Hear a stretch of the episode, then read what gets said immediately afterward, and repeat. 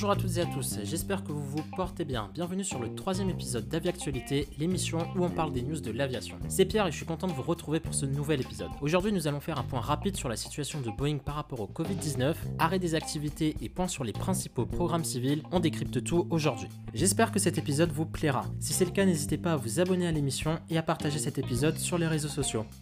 Merci d'écouter Aviactualité et passez un bon épisode.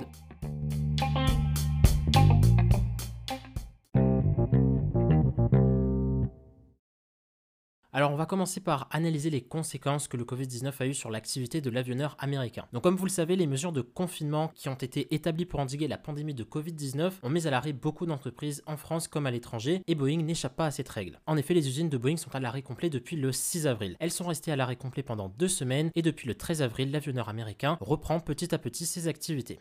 Les activités défense ont donc repris le 13 avril dans l'état de Washington sur les lignes de production des P-8 Poseidon et des KC-46 et en parallèle, Boeing a également repris les activités de maintenance sur les 737 MAX parqués à Moses Lake. Les activités civiles, quant à elles, ont repris le 20 avril à Washington et en Pennsylvanie. Le 20 avril marque également le premier jour d'un retour progressif des activités qui s'est étalé du 20 au 24 avril. Ça représente environ le retour au travail de 27 000 employés. Par ailleurs, Boeing prépare déjà son impact écologique post-Covid-19, puisque le 21 avril, Boeing a annoncé quelques changements au sein de l'organisation, notamment des fusions et des regroupements de services, ainsi que des changements de responsabilité pour les principaux leaders de l'entreprise. Avant de faire un point sur les différents programmes, j'aimerais rapidement exposer les tendances concernant le marché du transport aérien grâce à un communiqué de presse de l'IATA. Ça nous permettra d'avoir un point de vue plus complet sur le statut et l'évolution possible des différents programmes. L'IATA a donc publié un communiqué de presse le 21 avril qui établit un bilan des possibilités de reprise du trafic aérien mondial ainsi que des perspectives de reprise pour les marchés intérieurs. L'IATA a donc réalisé un sondage auprès de voyageurs dans le monde entier. Elle a établi que le marché du transport aérien de passagers serait confronté à deux problèmes majeurs avant un retour à la normale. Le premier problème serait un problème sanitaire puisque 47% des sondés attendraient 1 à 2 mois une fois les mesures de confinement levées avant de recommencer à voyager et 40% des sondés sont prêts à attendre jusqu'à 6 mois. Pourquoi cette attente? Parce que tout simplement, une fois que les mesures de confinement seraient levées, ils n'auraient pas confiance dans la situation sanitaire mondiale. Le deuxième problème est un problème financier, puisque 69% des sondés attendront un retour à une certaine stabilité financière avant de recommencer à voyager. En bref, pour que la situation revienne à la normale dans le transport aérien de passagers, il va falloir d'abord que les voyageurs regagnent confiance dans la situation sanitaire et dans leur propre situation financière. La reprise du trafic aérien dépendra donc de cette reprise de confiance des passagers. Par ailleurs, l'IATA a identifié que les marchés reprendraient dans un ordre bien déterminé. On aurait d'abord une reprise des voyages domestiques, puis une reprise des voyages régionaux, puis une reprise des voyages internationaux. L'ouverture des marchés domestiques n'arriverait cependant pas avant le troisième trimestre de l'année 2020, et donc un retour à la situation qu'on avait avant la pandémie de Covid-19 n'arriverait pas avant au moins 2021 dans le plus optimiste des scénarios. L'IATA tire notamment ses conclusions des pays où la situation est quasiment sous contrôle. En Chine par exemple, le nombre de vols par semaine a réaugmenté depuis milieu février jusqu'à début mars. Mais depuis début mars, le nombre de vols par semaine stagne à à peu près 40% de sa valeur pré-Covid-19. En Australie, par contre, la situation est beaucoup plus inquiétante, puisque même si le nombre de cas est proche de zéro, les vols intérieurs n'ont toujours pas repris. D'une façon générale, la clé pour que le marché revienne à ses valeurs pré-Covid-19 dépend de la confiance des passagers. Cette confiance, elle est remontée en Chine, mais pas ailleurs dans le monde, comme nous le montre ce graphique de l'IATA. Ces chiffres sont plutôt mauvais pour les compagnies aériennes et tout ce qui est mauvais pour les compagnies aériennes est mauvais pour les constructeurs aéronautiques, Boeing y compris. Maintenant qu'on a un point de vue un peu plus global sur la situation du marché et sur ses principales tendances, on va pouvoir se concentrer sur les principaux programmes civils de Boeing. Alors je me suis uniquement concentré sur les principaux programmes civils, à savoir le 737 MAX, le 777X et le 787. Pour le 737 MAX, l'avion fait face à un enchaînement d'annulations. Pendant le week-end du 17 au 20 avril 2020, 98 commandes ont été annulées et elles ne font que s'ajouter aux 150 annulations qui ont eu lieu pendant le mois de mars.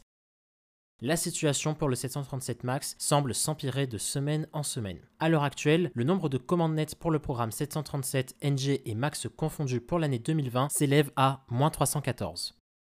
Malgré tout, le carnet de commandes reste bien rempli avec 4079 unités, mais ce chiffre reste nettement inférieur au nombre de commandes passées pour le concurrent direct du 737, à savoir l'A320, qui rassemblait fin mars pas moins de 6220 commandes. Comme nous le savons tous, le 737 MAX est interdit de vol depuis maintenant plus d'un an. Boeing estimait la recertification de l'avion et son retour en service pour le milieu de l'année 2020 dans un communiqué de presse datant du 21 janvier. Mais avec l'arrêt des activités pendant deux semaines et la reprise progressive, on peut penser que cette date sera encore repoussée. Malgré tout, je pense que ce serait un mal pour un bien puisque dans ce cas-là, ce serait en phase avec la reprise des vols intérieurs qui est estimée au troisième trimestre 2020. Pour le 777X, le dernier né de Boeing qui a effectué son premier vol le 25 janvier de cette année, ne rencontre toujours pas de grand succès. En effet, depuis le début de l'année, 15 commandes ont été annulées. À l'heure actuelle, le 777X rassemble 309 commandes qui se répartissent principalement de la façon suivante. Emirates est le principal client avec 115 commandes. Etihad avait passé 25 commandes mais ne prendra finalement livraison que de 6. Cathay Pacific avait passé 21 commandes, mais le journal de l'aviation a eu rumeur que le contrat de leasing des 777-300ER pourrait être rallongé, ce qui pourrait du coup retarder, voire annuler la livraison des 777X.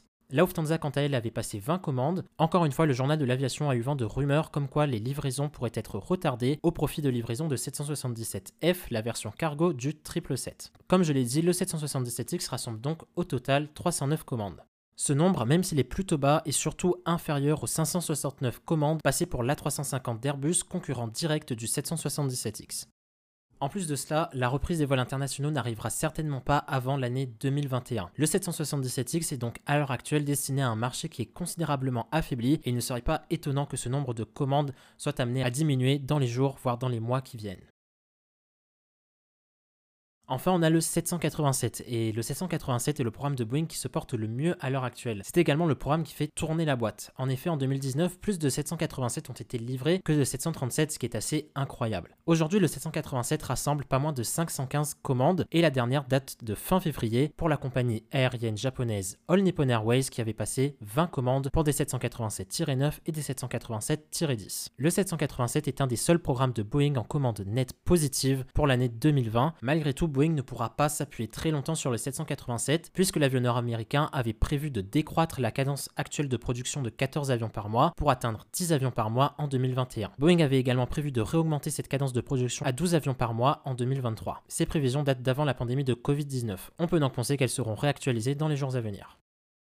En conclusion, on peut dire que le Covid-19 arrive au plus mauvais moment pour Boeing. En effet, le principal atout de Boeing, le 737 MAX, est interdit de vol depuis un an, ce qui avait mis Boeing dans une situation économique et financière déjà difficile. En plus de cela, le marché est en arrêt quasi complet et ne retrouvera pas sa valeur d'avant la pandémie avant 2021 au moins. Ces prévisions impactent également le 777X qui du coup est destiné à un marché considérablement affaibli par la crise. Au-delà des marchés et de Boeing, il y a également les compagnies aériennes. Sans elles, Boeing ne vend rien. La situation est compliquée pour les compagnies aériennes aussi, et dans l'hypothèse où la plupart d'entre elles arrivent à survivre à cette crise, on peut penser qu'il y aura de très faibles chances que celles-ci décident d'acheter des avions dans les mois à venir.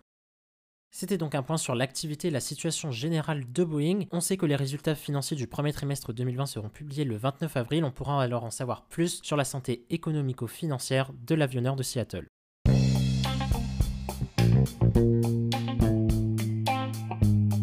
C'est déjà la fin de cet épisode, j'espère qu'il vous aura plu. Si c'est le cas, n'hésitez pas à vous abonner à l'émission et à partager l'épisode sur les réseaux sociaux. Toutes mes sources sont dans l'espace description. Merci d'écouter Aviactualité et à la prochaine. Portez-vous bien.